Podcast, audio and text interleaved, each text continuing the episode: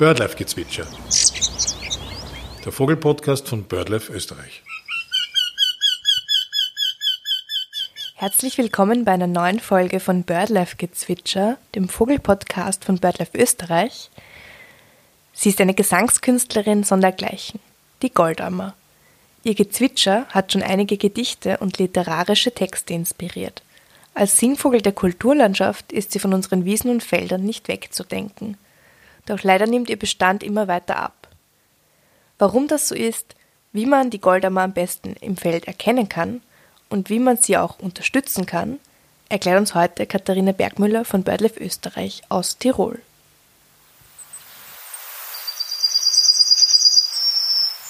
Katharina, wie gefährdet ist denn die Goldammer eigentlich? Die Goldammer ist in der aktuellen roten Liste Österreichs nicht gefährdet und auch in der Ampelliste, die wir von BirdLife vor ein paar Jahren erstellt haben, besteht jetzt kein unmittelbarer Handlungsbedarf in Österreich. Wir haben immer noch 180 bis 280.000 Brutpaare ungefähr und sie ist damit deutlich häufiger als die Felderhe zum Beispiel. Aber wir können auch beobachten, dass es seit 2004 einen kontinuierlichen Abwärtstrend gibt. Es sind seitdem bereits mehr als ein Drittel der Brutpaare verloren gegangen. Das wissen wir aus dem Brutvogelmonitoring. Und besonders wenn man sich die Grünlandlebensräume anschaut, ist es da noch dramatischer. Da ist in den letzten fünf Jahren circa, hat sie um 40 Prozent abgenommen. Warum macht der Goldammer die industrialisierte Landwirtschaft immer mehr zu schaffen? Ja, sie hat im Prinzip ganz ähnliche Probleme wie auch die anderen Kulturlandvögel in Österreich. Da ist zum einen der Verlust von Strukturen total wichtig. Unter Strukturen verstehen wir Büsche, Bäume, aber auch Stadel oder Zäune. Und die sind ganz wichtig für die Goldammer als Nistplatz zum Beispiel, weil sie immer ähm, gute Deckung braucht. Aber auch als Singwarten. Die Männchen möchten immer ganz auffällig und gut wahrgenommen werden. Zusätzlich zum Strukturverlust kommt aber auch der, die Abnahme an der Nahrungsverfügbarkeit. Und das ist jetzt vor allem im Grünland ähm, die Nutzungshäufigkeit. Es wird immer öfters gemäht. Es wird sehr stark gedüngt, dadurch sind schon einmal, ist der Pflanzenbestand schon einmal viel artenärmer und durch die oft häufige Maat kann, können die dann auch nicht reifen, die Samen reifen. Und dadurch haben sie keine Samen, aber auch keine Insekten, die sie dann für die Nestlinge benötigen. Wie sieht denn der ideale Lebensraum der Goldammer aus? Der Lebensraum ist schwer zu verallgemeinern, weil die Goldammer ein Generalist ist. Ursprünglich war es eigentlich ein Waldrandvogel, kann man sagen, ähm, zum Beispiel in einer Tiger, wo ein sehr lichter Waldbestand ist. Dann später, also die hat schon sehr früh angefangen, dem Menschen als Kulturfolger nahe zu sein, hat dann auf Rodungen und Lichtungen gelebt, schließlich auch auf Äckern, wo sie dann vom Getreide sehr stark profitiert hat äh, und schlussendlich auch im Grünland, wie jetzt auch überall bei uns. Wichtig auf jeden Fall sind immer, dass sie entsprechende Strukturen, Strukturen und Landschaftselemente vorfindet. Mhm. Alles klar. Wo in Österreich kommt dann die Goldammer vor? Die kommt bei uns eigentlich überall vor. Im Osten wie im Westen, im Grünland und Acker. Vom Tiefland bis teilweise sogar an die Waldgrenze hinauf. Also ich kann mich erinnern, dass ich sie mal in einem Skigebiet beobachtet habe, ganz oben. Was man aber schon sagen kann, ist, dass die Dichte mit der Seehöhe abnimmt. Wo kommt die Goldammer außerhalb von Europa vor? Wie steht es um ihren europaweiten Bestand? Die Goldammer hat eine paläarktische Verbreitung, das heißt, sie kommt in der nördlichen alten Welt vor. Also in Europa von ungefähr Mittelskandinavien bis Nordspanien und im Osten dann weit bis nach Asien hinein. Was bei ihr ein Faktor ist, ist, sie ist nicht sehr hitzetolerant. Das heißt, im Süden kommt sie dann nur in höheren Lagen vor, also in Italien zum Beispiel. Außerhalb von Europa wurde sie außerdem interessanterweise im 19. Jahrhundert in Neuseeland eingebürgert und ist dort jetzt weit verbreitet. In Australien hätten wir es auch versucht, aber da ist dieser Versuch gescheitert. Sie ist immer noch die häufigste Ammer, auch in Europa. Äh, mit einem sehr hohen Bestand, aber ist in vielen Ländern rückläufig. Wenn man an Waldrändern und in Weinbergen unterwegs ist, woran erkenne ich die Goldammer am besten? Die Goldammer erkennt man am besten eigentlich an der Stimme. Obwohl sie sehr auffälliger, bunter Vogel ist, ist sie aber dann doch vom Verhalten her, sie sitzt gerne in den Baumkronen ein bisschen drin, ist auch eher scheu. Wenn sie am Boden ist, bei der Nahrungssuche, verhält sie sich einmal sehr unauffällig Das heißt, die Stimme ist was, an der man es wirklich verlässlich und auch relativ einfach für den Laien erkennen kann. Also das sind so weithin hörbare, klirrende, leiernde Strophen, die zuerst so fünf bis zwölf kürzere Elemente haben, die gleich klingen, so ein bisschen wetzend vorgetragen werden und dann am Schluss häufig ein Hochton und ein tiefer, langgezogener Schlusston. Und im Volksmund sagt man oft, dass die Goldammer singt, wie, wie, wie, wie, wie hab ich dich lieb.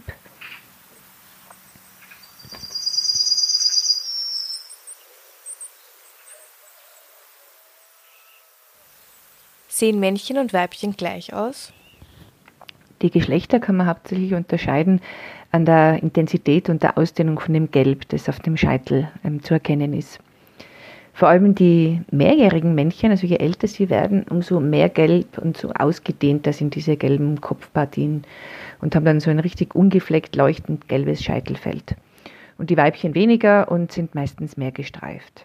Die Jungvögel sind auch nicht jetzt wirklich sehr anders, die sind einfach insgesamt matter gefärbt.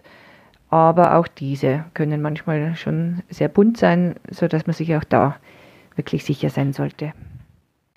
Was ganz wichtig ist, ist der Bürzel, der ist immer rotbraun. Das ist auch ein gutes Unterscheidungsmerkmal zur Zaunammer, die sonst oft recht ähnlich sein kann, wo der Bürzel aber braugraun ist.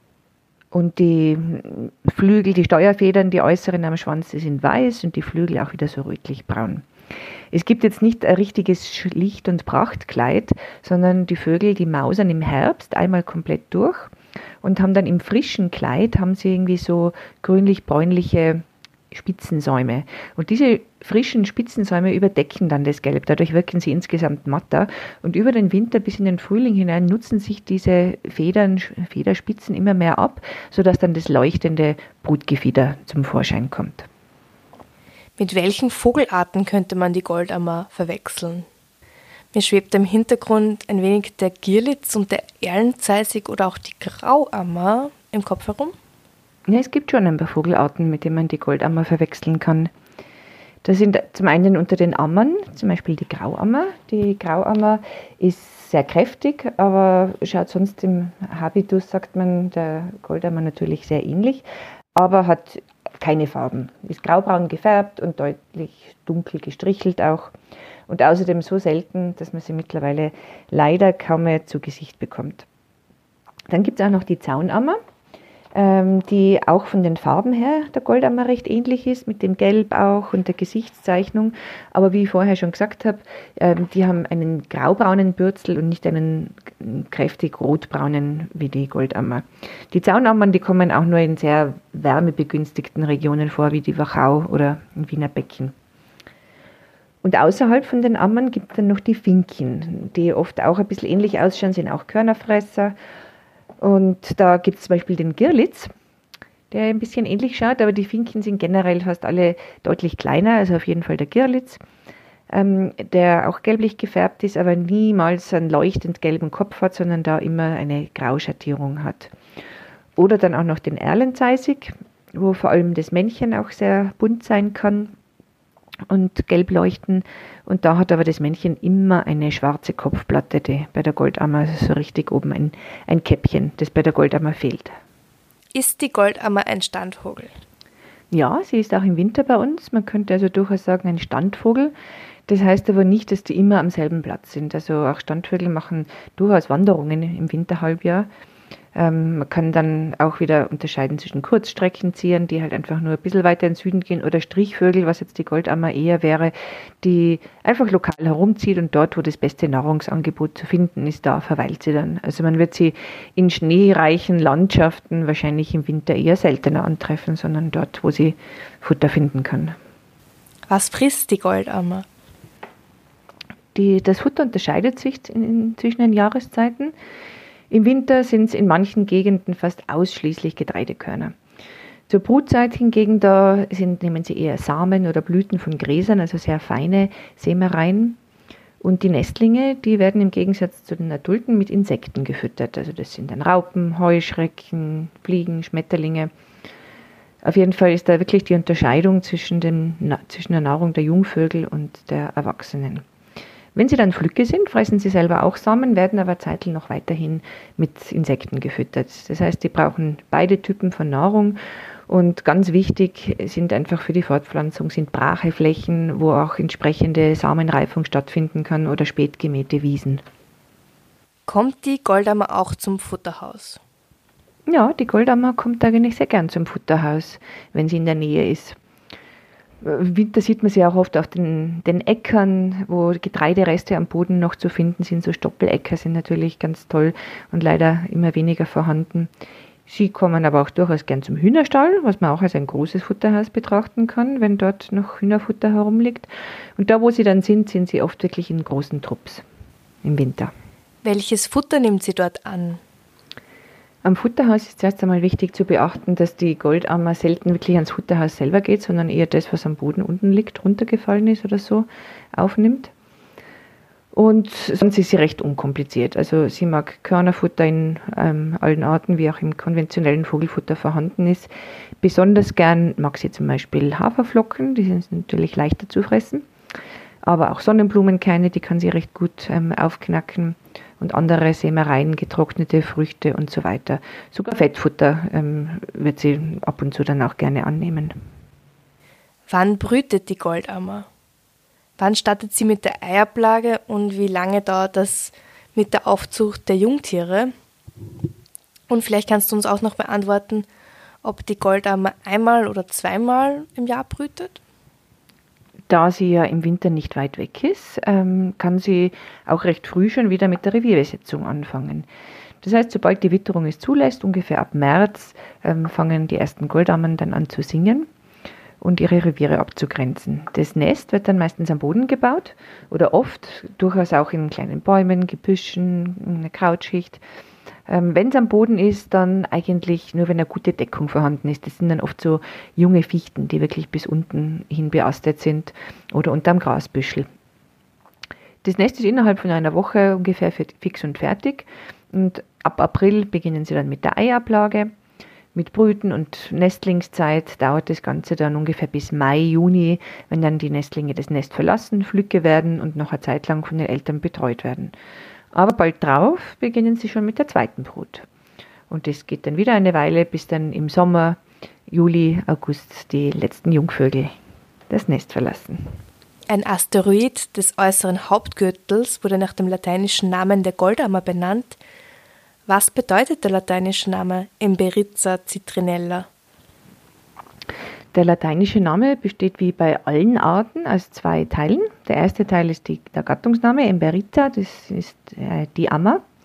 Fast alle Ammern haben den gleichen Gattungsnamen. Und Citrinella ist dann der Artname und ich würde schwer darauf tippen, dass das von Zitrone kommt, wegen der Färbung. Hat die Goldammer Feinde, außer die industrialisierte Landwirtschaft? Ja, die Goldammer hat schon einige Feinde. Hauptsächlich sind die Nestlinge davon betroffen. Die Nester, die haben wirklich sehr hohe Prädationsraten, teilweise weit über die Hälfte, bis zu 80 Prozent der Nester werden ausgeraubt. Vor allem die, die am Boden gebaut werden, ähm, durch Füchse, Marder oder andere, meistens sind Säuger. Von den Erwachsenen sind, ist die häufigste Todesursache interessanterweise Verkehrsopfer, einfach weil sie sehr gerne am Boden ihre Nahrung aufnehmen, dann am Boden auf der Straße sitzen, wenn sie irgendwas finden und dann überfahren werden. Aber als nächstes kommen gleich die Katzen. Das ist eine sehr große Gefahr für viele Singvögel. Kollisionen mit Glasscheiben und der Sperber eigentlich dann eher weit hinten. Also der natürliche Feinde hat sie gar nicht so viele. Was machen wir von BirdLife Österreich für die Goldammer? Wir haben im Moment keine eigenen Projekte für die Goldammer laufen, aber sehr viel von dem, was wir tun, davon profitiert auch die Goldammer. Zum Beispiel im Brutvogelmonitoring, wo ja viele Ehrenamtliche Daten sammeln zu den Kulturlandvögeln auch. Da ist sehr deutlich geworden, dass die Goldammer einfach im Grünland noch stärker abnimmt wie im Ackerland darauf aufbauend können wir dann natürlich auch unsere Lobbying-Aktivitäten, also jetzt gerade bei der Entwicklung vom landwirtschaftlichen Förderprogramm sind wir jetzt gerade in der Endphase, also nicht wir, sondern das Ministerium entwickelt es. Wir haben versucht, sehr stark da unsere Bedenken und Anliegen einzubringen, was uns teilweise dann auch Gott sei Dank immer wieder gelingt. Dann gibt es Schutzprojekte für andere Grünlandarten, wie das Braunkehlchen. Für das Braunkehlchen sind wir sehr aktiv, weil das einfach eine hochgradig gefährdete Art ist. die Goldammer noch nicht so sehr, aber die profitiert durchaus auch von diesen Schutzmaßnahmen. Da konnte man zum Beispiel in Lungau in Salzburg, wo wir ein Braunkehlchenprojekt haben, konnte man sehen, dass Brachestreifen, die eigentlich fürs Braunkehlchen zur Nestanlage angelegt worden sind, ähm, gleichzeitig aber auch der Goldammer sehr stark helfen. Wie kann man die Goldammer eigentlich unterstützen? Als normaler Gartenbesitzer, als normale Gartenbesitzerin oder auch als Landwirtin? Als Privatperson ist es wirklich recht schwierig, die Goldammer zu unterstützen. Man kann sie natürlich im Winter füttern, ähm, das ist immer eine Möglichkeit.